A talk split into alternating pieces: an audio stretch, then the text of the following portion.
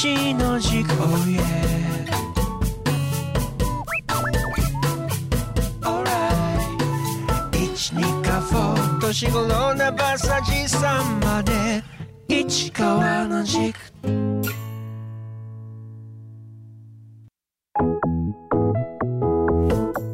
三河市長市川裕二が旧上郷小学校の元放送室スタジオ一軸からお届けします。声のエッセイ市川の軸。硬い話からソフトな話まで。その思いの軸を自らの言葉でお届けしたいと思いますこんにちは二河市長の市川裕二ですこんにちは、アシスタントの永田かな子です。市川さん、今日もよろしくお願いします。よろしくお願いします市川さん、今年はなんと2月2日が節分だったんですよね。ああ、うんそうなんですねそうだったということで、ええええー話を進めていきたいと思うんですがえ。だからいつもはまあうちは結構ちゃんと豆をまく方なんですけども、市川家はどうですか？市川家もあの2月3日は毎年ええ。きちんとあのお庭外福は内をやっております、あら、うちの娘が2月3日生まれだから。あ、そうなんですね。誕生日まあ鬼なのか福なのかわからないけいやど、服ですよそれは。まあ、体型的にはあ何何い何？いらないこと言った。あのそこの話はもうやめておきましょう。じゃあ市川さんが鬼役をやるわけではなく、鬼は見えないけれどもいるという前提で。今年はもうやっぱりコロナの鬼をやっつけたい。そうですねもう今年はコロナの鬼をまあ皆さん全国多分そうなってると思いますけどもね、はい。どうにかこうにか世界中からこのコロナの鬼をやっつけることができればなと願いたいと思います。はい。はい、さあ今回も番組後半ゲストお招きしています。今回はですね旧上浜小学校のリノベーションに取り組まれている金子根樹さんをスタジオにお招きしてお話をお聞きします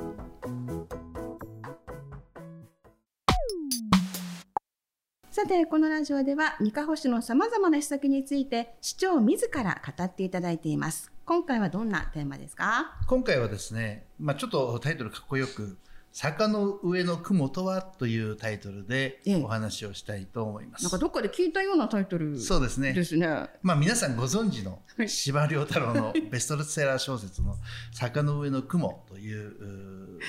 まあ、小説のタイトルからお話をちょっとおもじってしていきたいんですが、はい。まあ、皆さんご存知のようにこの小説ですね秋山実之秋山高校そして、えー、正岡子規の3人を主人公に、まあ、NHK でもお大河ドラマになったりしてですね日本の近代化における明治の若者たちを題材にした、えー時代小説ということで、まあ、大ベストセラーであると思います。はい。まあ、坂の上の雲、坂の上の雲というタイトルが意味するところは、まあ、後書きにもあるんですけれども、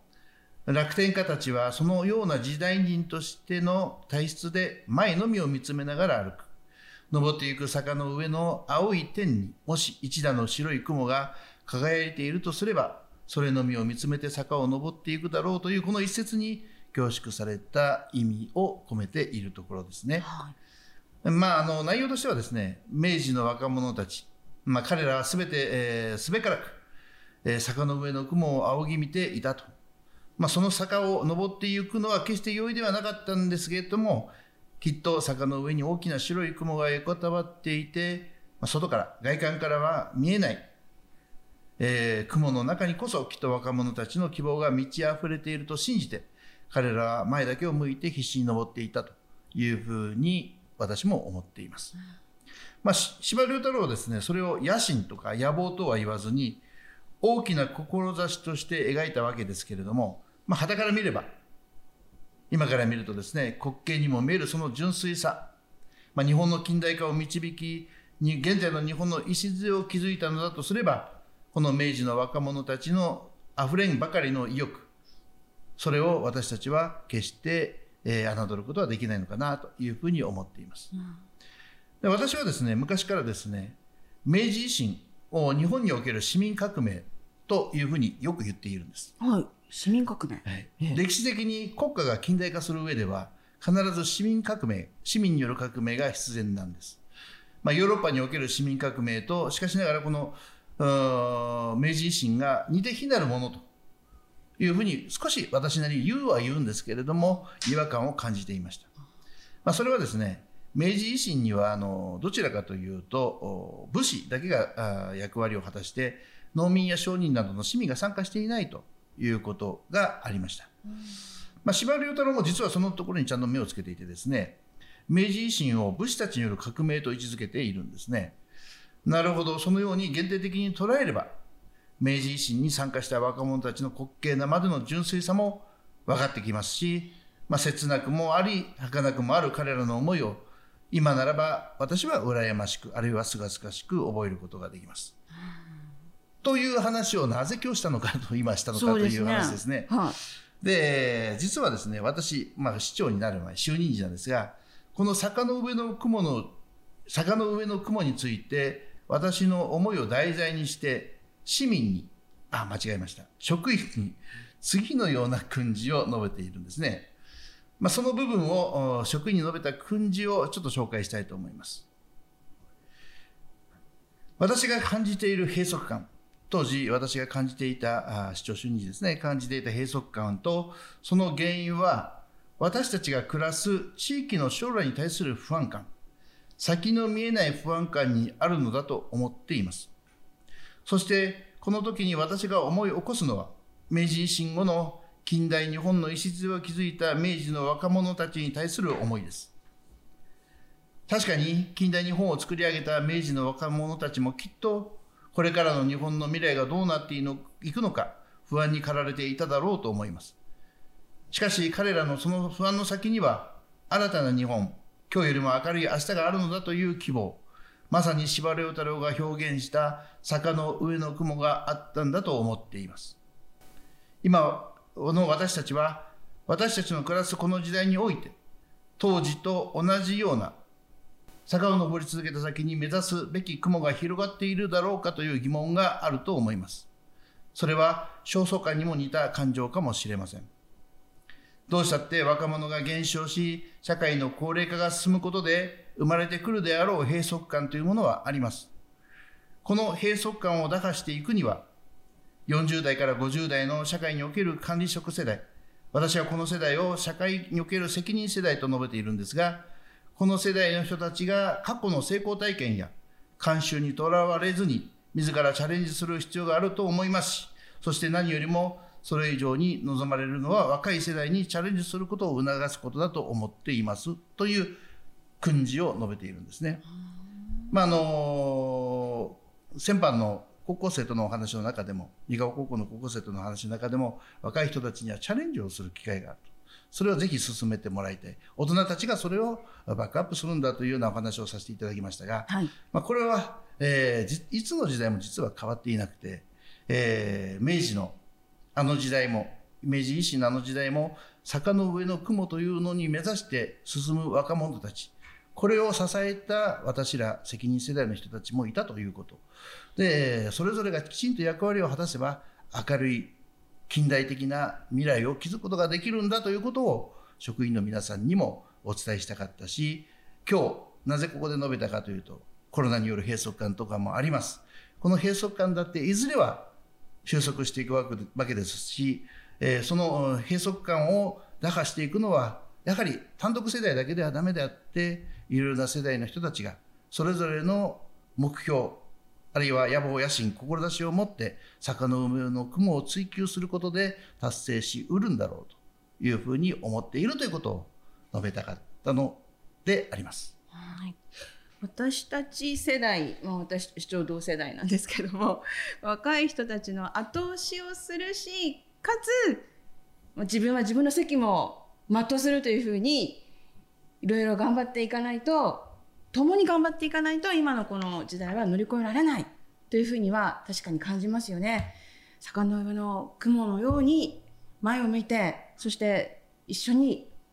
背を押し頑張っていこうというそんな気持ちが伝わってきました。合ってますか？そうですね、坂の上の雲というのは、あの滑稽ではあるんです、それを、あの追求するのは、後ろを振り向かない、うん。とてもうんうん滑稽ではあるんですが、まあ、ドン・キホーテにも似てるんですけれども、けど私はそれはあってもいいと思ってるんですね。あのぜひ、えー無謀と思える行動を若い人たちには取ってもらいたいし、私ら大人はそれを支える役割を果たしてもらいたいなと思います。はい。市川さんありがとうございましたあり。がとうございました。市川に教えて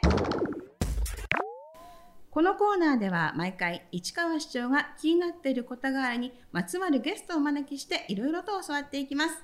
今回は旧上浜小学校のイノベーションに取り組まれている金子幸喜さんをスタジオにお招きしています金子さんよろしくお願いしますよろしくお願いします。はじめに金子さんのプロフィールをご紹介します。金子さんは JR 東日本企画ソーシャルビジネス開発局地域プロデューサーでいらっしゃいます。現在、旧上浜小学校を改修し、スマートオフィス化を目指したインキュベーション施設を計画中。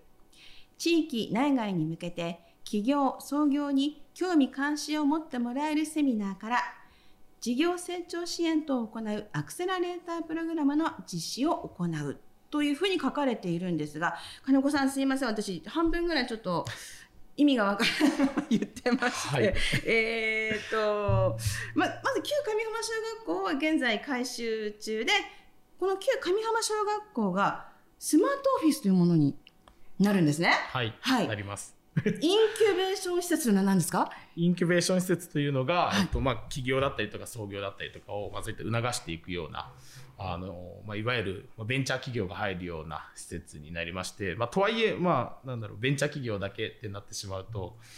な なかなかあの幅が狭まってしまうので、ええまあ、あの俗に普通のオフィスだったりとか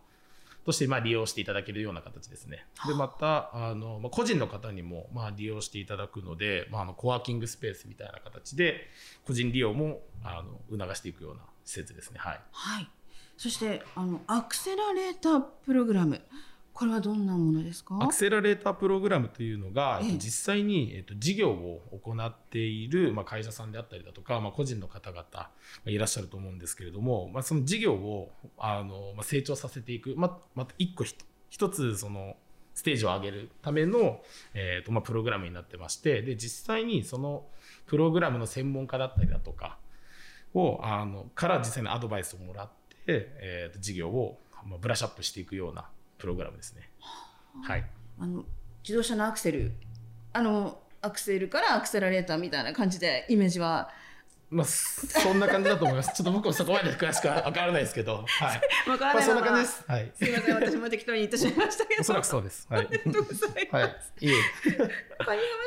学校が改修されてるっていうこと実は恥ずかしながら知らなかったんですけども、はいい、つ頃から始まってたんえですか？ー、実際始まっているのは、えっと、8月の、まあ、下旬頃から、えっとまあ、スタートはしているんですけれど、昨年の8月ぐあそうですらいから。はいで始まってはいるんですけれどもちょっとコロナの影響もあってあの実際にその内装をどうするのかであったりだとかっていうのが実際にまああの工務店さんだったりとかちょっとコミュニケーション取るのが難しかったので、えええ。ちょっとあの遅れてはしまっているんですけど、まあ、それを補填するように今僕が頑張って壁塗ったりとかあとまあええ。地域の方々にも協力いただきながらあの回収してます。はい。えか壁を塗ったり？壁を塗ったりだとか、はい。あとあのゆ床を剥がしたりだとか まあできることを、まあ、地域の方々協力いただきながらあの、はい、やってるっていう感じです。今そういう段階なんですね。そうですねはい。このスタジオのある、えー旧上郷小学校も今大きな改修の最中なんですけども、は同じような状況なんでね、そうですね、えっと、旧上浜小学校に関しましては、まあえっと、できることっていうのを、なんかまあ地域の方と、まあ、まさに多分上郷小学校と一緒で、できることは自分たちでやって、あとはあの工務店さんにお任せするっていうような、あ 全く同じだと思います。はい。市長も見に行ったりしてるんですか？いや見に行ってないので。いいですか、まあただやってることは報告を受けてるのでまあえー特に地域の人たちコミュニティ生活系形成事業という県の事業もあのちょっとタイアップしたわけじゃないんだけどたまたまセット化されててですねあの地域の人たちがちょうど協力しやすい環境があったというのもあって逆にその県の事業に金子さんからも参加してもらったりしてそうですね。あのだからなんかまああの面白く物事がマッチングしているというところなんですね今ね。はい金子さんはでももともとはどちらの方なんですか？あ僕ももともと、あれです、あの神奈川県の大和市というところ田舎の。田舎。いや、そうです。ちょっと田舎ですえね。本当ですか、はい。のことでえー、三日後にはいいつ頃からいらしてるんでしょうか？えーとまあ、6月、7月頃から、あー。はい。でまあ、いきなりこっちに来たんですけれども、まあ、2週間ぐらいあの家でずっと自主隔離をして、はい、そういう期間を経て、そうですね。えーで実際に活動に移られて、はい。そして三日後に来てどうですか？ニカホに来て楽しいですね。本当ですか？はい どどういうところが楽しいですか？まああのまあ、僕住んでるとかたまたまあの木坂方の方に住んでいて、まあ、海からもあの5分ぐらいで行けるところなんですけど、はいまあ、夕方海になんか気分転換に行ったりだとかまたあの地域の方々と交流する機会が増えていったのでそういったところでなんか湧き水が湧いてるところ紹介してもらったりだとかええあと夕方釣りに連れてってもらったりだとか、はい、楽しんでます。あらーだいぶ馴染んでらっしゃいますね。そうですね、ええ。はい。ありがたいです。そして今のお話だと上浜小学校は今後まあ大きく変わってその起業する人や創業する人たちが使自由に使えるような施設に生まれ変わる。そうですね、ええ。えっと、うん自由っていうとちょっとまたあれなんですけれども、まあ、うんはい。利用者としてその、まあえっと、利用者になって会員になっていただくっていうようなイメージの方が、はい。そうですね、はいあのまあ、不特定多数の人がその出入りするっていうよりかは、そこの施設を利用したい人まあ、最初にあの出たあのスマートオフィス化っていうのがまさにそうで、えーとまあ、鍵だったりとか今あの普通に既存である、まあ、いわゆるそのなんだろうガチャって開けるような形だとあの手で自分で開けるような形になると思うんですけど、それもあの一切しなくて携帯で全部管理するような形でスマホが近づいたら鍵が開くだったりとかスマホでボタン一つで鍵が開くような仕組みっていうのであの会員にならないとその権限がもらえないみたいな感じですね。かっこいいですね。そうですねほらなのである意味味まああのウィズコロナというかっていうのもうまく対策対策できればなというふうに考えてはいて、はい、そうか直接触らないでも出入りできるようなシステムを作って、はいまあこれがコロナ対策にもなるわけなんですね。そうですね、はい、はい。えうん。二カ法師以外の人でも利用できる施設になるんですか？はいえーとまあ、地域地域内だけでも十分あのなんだろう企業だったりとか創業だったりとか促進していくことはできると思うんですけど、はい。実際にその二カ法市内にですね実際に雇用だったりとかを創出するためには地域外からあの、まあ、人を呼び込んだりだとかっていうのが多分必要だと思うので、まあ、あの地方都市であったりとか首都圏の方々を実際呼んであの事業ができるような体制を整えたいなというふうに考えています。今コロナが流行っててこうできれば地方に行って仕事を続けたいなっていう声も聞かれるんですけどもそういった方々からの反応ってありますか、えっとまあ、秋田県のまあ二カ保市だったりとかもともと出身が秋田の方々っていうのであれば、あの U ターンで戻りたいなみたいな話は実際にあるんですけれども、実際にあのいきなり秋田まで来るってなるとなかなか少しちょっとハードルが高くてですねあのこれがフリーランスの方であればあの、まあ、場所問わず仕事はできると思うんですけれどもあの、まあ、まだと首都圏で仕事をしている方に関しては大体まあ新幹線だったりとか電車でまあ1時間以内うんっていうのがやっぱ制約としてあるらしくてなかなか移住まで思い切れる方っていうのはなかなかまだいないのかなとは感じてる部分でありますね。うんどうですか？市川さん今までのお話で。そうですね、あの神山小学校を、まあ、リノベーションというお話をさせていただいたけども、はいまあ、あの新たな事産業というか新たなあ人の流れを起こすためにはやはり、えー若い人たちに頑張ってもらわなきゃいけないし、えー外部からの、まあ、地位と言わないけれど外部の人たちのお発想や交流を促していかなきゃいけない。となった時に、まあ、神山小学校をどのように活用していくかという、まあ、上郷小学校については、えー今こうやってラジオのスタジオもあったりして、えーいろいろな人の交流が始まってきているけれども亀山小学校はまた別のスタイルでやっていくという時にこの JR 企画さん金子さんのように、あのーまあその地域の人たちからどう思われてるか分からないけども、あの怪しいお兄さんがどのように生活してるかというのも分からないけれどもあの本当に地域の人と交流しながらですね交わっていただきながらあ事業あるいはあの企画をしていくというこのスタイルをやっていただくとなればあやはりあの新たなあの空気感雰囲気をこの地域に醸し出してくれてるのかなということを私も感じてはいます。ただあの まだ走り出したばっかりで、はい。えー彼もいろんなところで、えー、右往左往しているのかなというふうには思いますけれども、えー別段慌てなくてもいいので、えー懲りずにいろんなことにチャレンジしてもらいたいなと思います。あのラジオ機の方に誤解のないようにお話ししてますけど金子さんとても感じのいい 素敵な方でいらっしゃいますから怪しくないので大丈夫です皆さんあの安心して話しかけてください話しかけて大丈夫なんですか？あ、もう、あの、どこでも話しかけ、はい。見かけ、見かけたら話しかけてください。はい。えーちなみにこの施設はいつ頃完成する予定なんでしょうか、えっと、3月中には、えっと、完成を。はいそん。なすぐですか？あ、そうですね。あの、1階部分だけなので、3月中には。で、4月には、あの、オフィスが2部屋と、コワーキングスペースが1つと、あと、えっと、会議室が2つできるような形になります、ね。あの今ねまだ天井剥いだり床を剥いだり 壁を塗ってるってお話だったのでもう1年ぐらいかかるのかなと思ったんですけどすぐすぐ来月にはもうはい、ここから頑張ります。あー楽しみです。えー、でもどんな風な使い方ができるのかなっていろいろ夢が広がるんですけども金子さんは今どんな風に使ってほしいなっていう風に思ってますか？とですね、今あのちょっと話であったあの、まあ、スマートオフィス化ということであのまあ接触をしないっていうのがあると思うんですけれども、まあ、地域内外の方々がよりあのもうそういった意味ではコミュニケーションが取れるようなっていうのを結構コンセプトとしていてあの小学校の廊下が結構広いんですね。で通常の小学校よりも倍ぐらいの広さの、えー、と廊下ですので廊下が、まあ、ただあの移動するだけの廊下ではなくて実際にコミュニケーション取れるようなさまざまな方がコミュニケーション取れるような、えー、と施設にしていきたいなというふうに考えております。あーそんなに広い廊下がそうですね、ええ結構本当に普通の小学校をイメージしていただくよりも多分倍ぐらい広いと思います。はい。あー面白いことができそうですね。そうですね。なのであの施設のコンセプトとしてあるのは日差しっていうのをちょっとコンセプトとして置いてるので、はいあの室内に日差しができます。室内に日差しが？日差しができるような感じになってまして、その日差しの下にええあの人が滞在できるような廊下であったりだとか、まあ、実際にその教室内に日差しを設けることによってその下で作業がしたくなるような居場所みたいな場所みたいなのを作れればなっていうふうに今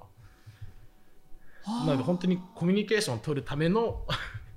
施設ですね。ななんだかちょっと私まだイメージ湧かないのでできたらぜひ。そうですね、はい。あのぜひあのイメージが多分湧かないと思うので4月にあの足を運んでいただけますと大変幸いです。はい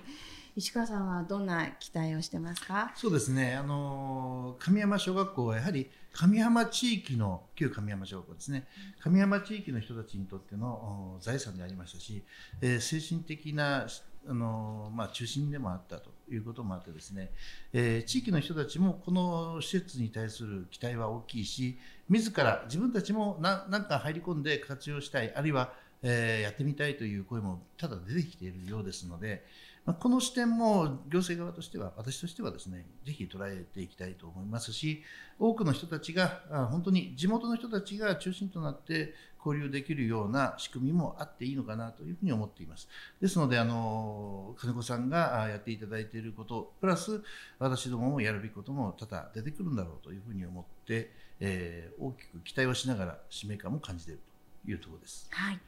あ4月になったら中に入ってみることもできるんですかね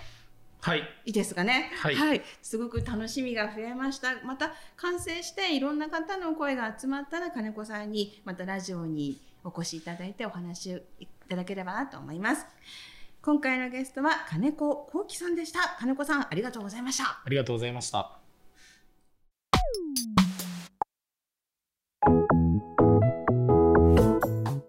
今回もお別れのお時間となりました。今回は上浜小学校のリノベーションの話をお聞きしました。いやー全然私本当知らなかったんです。お恥ずかしいです。そうですね、あのー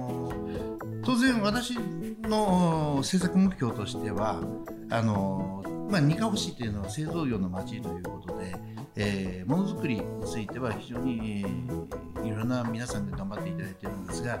プラスやはりそうではない分野の事業も必要であるということで、まあ、コロナ禍が発生する前から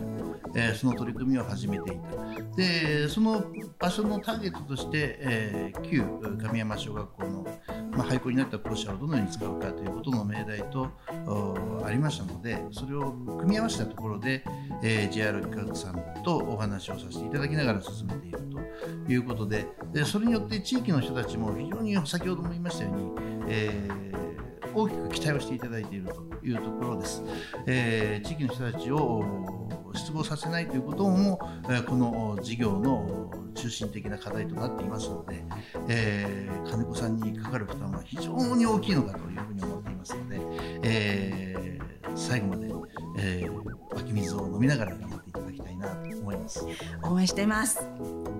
市川の軸は iTunes や Spotify のポッドキャストからもダウンロードできますのでお聞き逃しないようにぜひフォローしてください。そしてこの番組では市川市長に聞いてみたいという質問を募集しています。メールの件名に市川市長に聞いてみたいことと書いてお寄せください。ラジオネームお住まいのご記入もお忘れなくお願いします。メールアドレスはすべて小文字で studio 数字で129スタジオ一軸アットマークニカホのほかにドットコム。またご質問ホームページでも受け付けています。すべてひらがなでニカホのほかにで検索してみてください。それでは皆様素敵なニカホライフをお過ごしください。お送りしたのは市川裕二と永田香子でした。またね